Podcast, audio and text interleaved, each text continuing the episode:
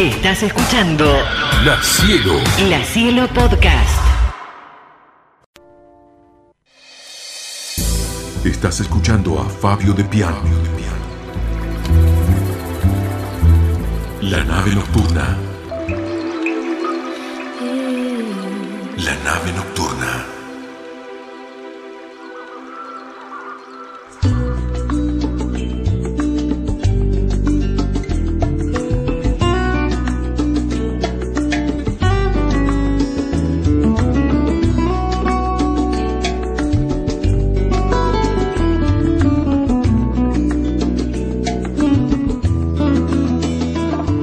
Despacito vamos bajando la persiana de este, de este día que ya no volverá.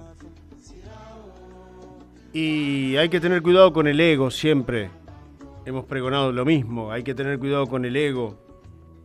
O con el- ese creerse que uno sabe más. Y por ende poder este subestimar al otro. En el mejor de los casos, en otros rebajarlo hacerlo quedar mal.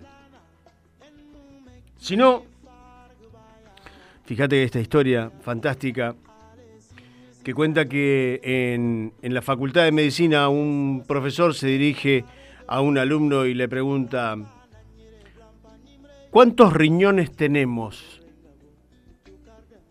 El alumno se para y le dice, cuatro, profesor. ¿Cuatro? replica el profesor arrogante de esos que sienten placer en pisotear los errores de los alumnos. Traigan un fardo, un fardo de pasto, pues tenemos un asno en la sala.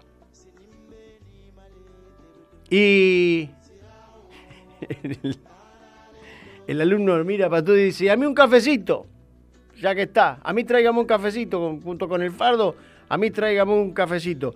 El profesor enojado le dice, ¿qué le pasa? ¿Por qué no se retira de la sala, alumno? Que por cierto, esta historia fue real y le pasó al humorista Aparicio Torelli, más conocido como el varón de Itararé, brasileño. Al salir de la sala, todavía el alumno tuvo la audacia de corregir al, furioso maestro. Entonces, antes de salir le dice, discúlpeme, profesor, ¿usted qué me preguntó? El profesor le va a decir, ¿y cuántos riñones tenemos? Pues bien, tenemos cuatro, porque yo tengo dos y usted tiene los otros dos. Tenemos. Es una expresión usada para el plural. Así que yo me voy a tomar mi cafecito y usted, usted, disfrute del fardo de pasto.